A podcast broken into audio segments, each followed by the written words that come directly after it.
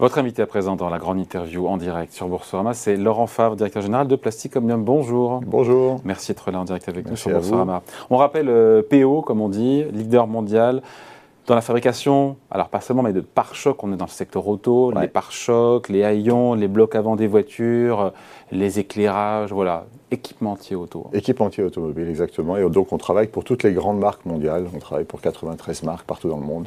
En incluant Tesla, je me demandais d'ailleurs. Tesla est un grand client de Plastic Omnium. On travaille avec eux en Amérique, en Europe et en Chine. Qui vous n'avez pas alors? Ce sera peut-être plus rapide de dire comme ça. Euh, il n'y en a pas qu'on n'a pas.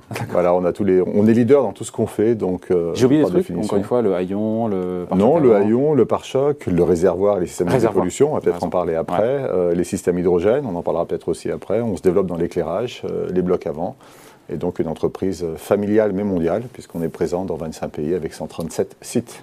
Avec une ambition absolument incroyable, quand même, d'ici 2030, doubler de taille 15 milliards d'euros de chiffre d'affaires en tout, euh, en plus, enfin, au total dans 8 ans. Ils viendront d'où ces 7 milliards de plus?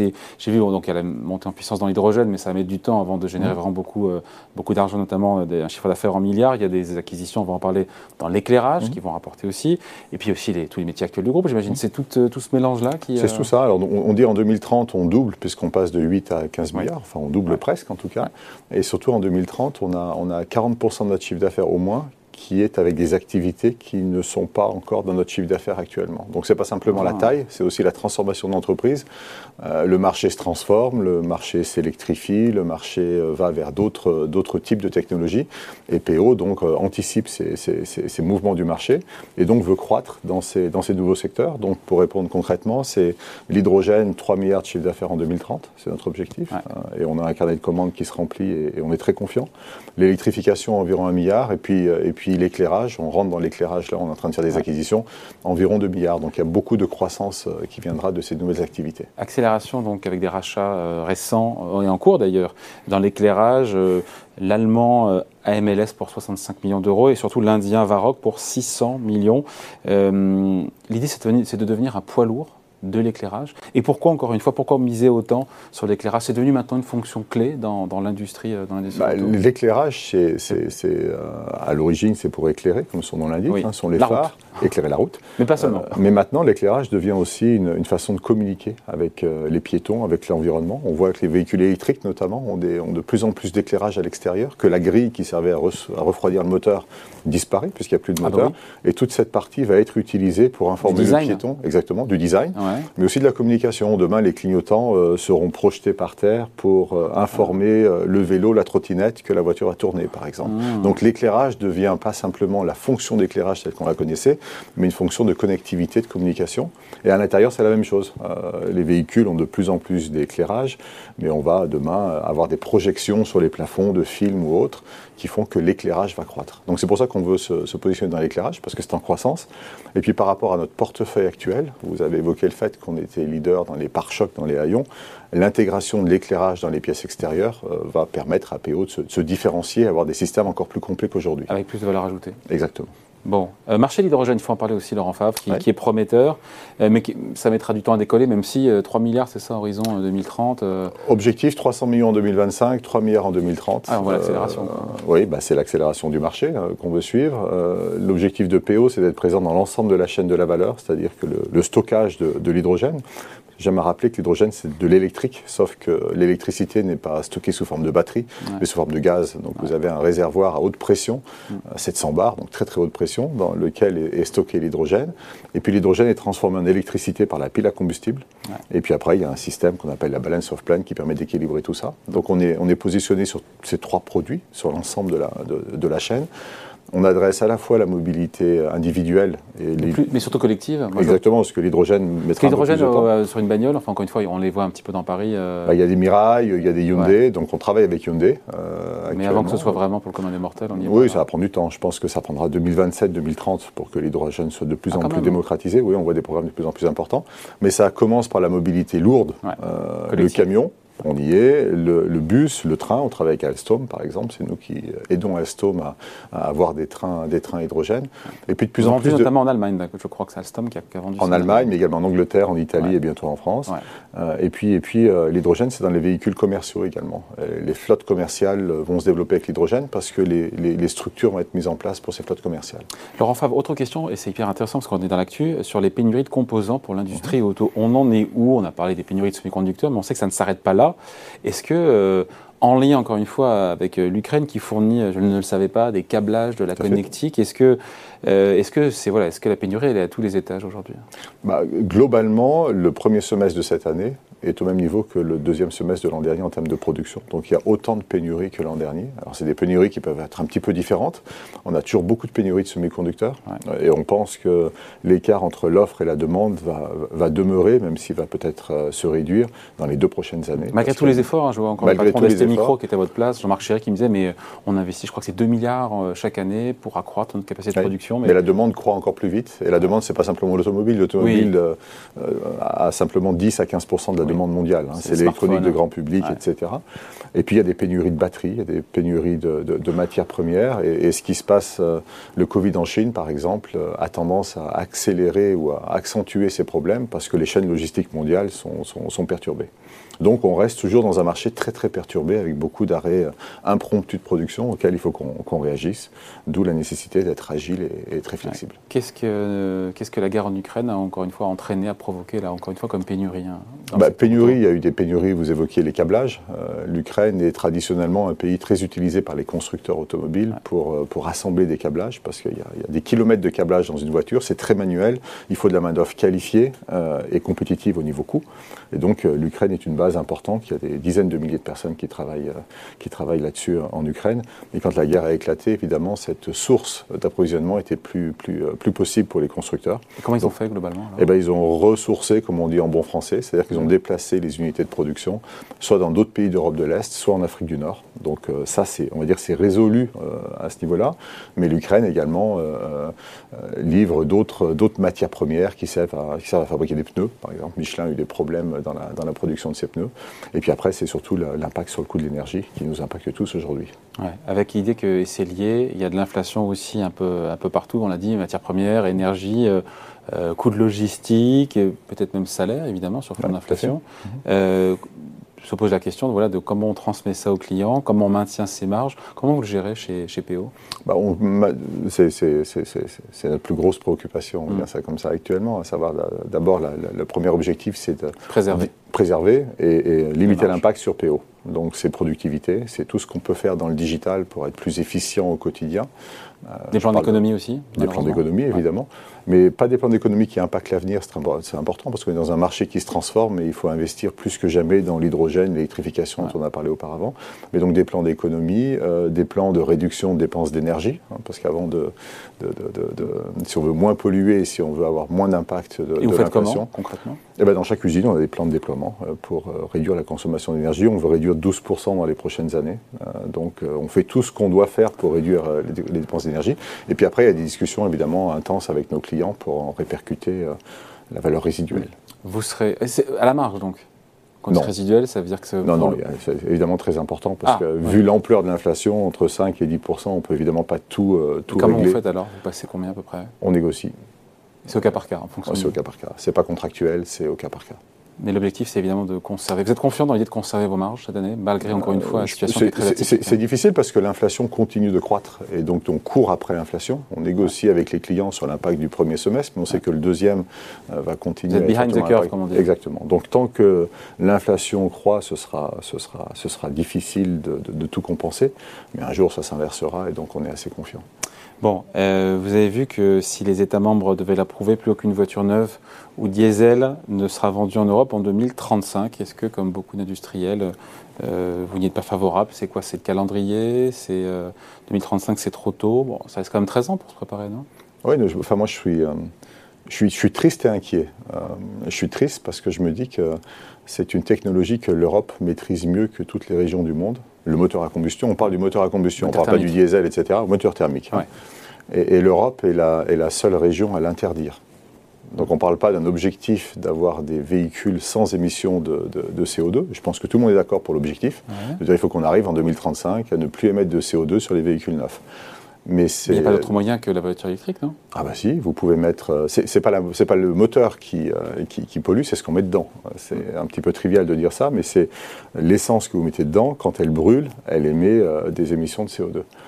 Et donc, il y a plein d'activités sur des, des, carburants alternatifs, des biofuels, des constructeurs japonais. Et donc, on se trompe de combat, on se trompe de combat Je pense qu'on se trompe de combat. On, on, interdit une technologie plutôt que de donner des objectifs qui sont très agressifs je ne peux pas vous expliquer pourquoi, je ne suis pas la Commission européenne, mais c'est en tout cas toute notre activité qu'on a pu avoir ces dernières années, c'est de se dire on ne négocie pas les objectifs, on est tout à fait d'accord. Il faut, il faut décarboner la mobilité, mais laisser la possibilité aux ingénieurs de trouver la bonne solution. Toyota via les développe via les carburants, les carburants par exemple, ou, ou d'autres types de technologies. Et ça serait quoi d'autre? Parce que je comprends. Donc... on peut utiliser les moteurs thermiques avec d'autres carburants, on peut utiliser les moteurs thermiques avec de l'hydrogène. Toyota est en train de faire des, produits, donc il n'y a pas d'émission de CO2 quand vous utilisez de l'hydrogène. Donc il y a une autre euh, voie à part l'électrique Oui, je pense. Et je pense que, que l'électrique. Euh, donc c'est pour ça que je vous dis je suis Donc un gros morceau de la valeur ajoutée d'ailleurs sur l'électrique, est en Asie. Hein. Voilà, et donc quand je dis je suis triste, c'est parce que, c'est parce que je me dis que notre région, l'Europe, qui a développé le moteur thermique et qui en est le, leader, quelque part se tire une balle dans le pied, parce qu'on est les seuls à interdire. Les Chinois l'interdisent pas, les Américains non plus. Ça ne remet pas en cause la nécessité de décarboner. Euh, inquiet parce que, parce que le tout électrique, la batterie, euh, il y a une dépendance très forte à la Chine qui va encore s'accroître. La Chine fait des véhicules tout électriques peu chers, à 20 000 euros, et on a, on a un vrai risque que la Chine euh, soit, le gagnant de cette, de cette décision. Ce qui veut dire que la supériorité technologique européenne, euh, ben, elle en prendrait un coup Fortement. Et puis après, il y a des impacts évidemment sur l'emploi, etc. Nous, on saura s'adapter en tant qu'industriel, mais, mais la, démarche de. Est-ce que vous, ça, change, ça changerait quelque part pour vous que la voiture elle soit électrique ou à moteur bah, On fait des réservoirs essence, donc par définition, il y aura. Vous avez raison, hors, réservoir.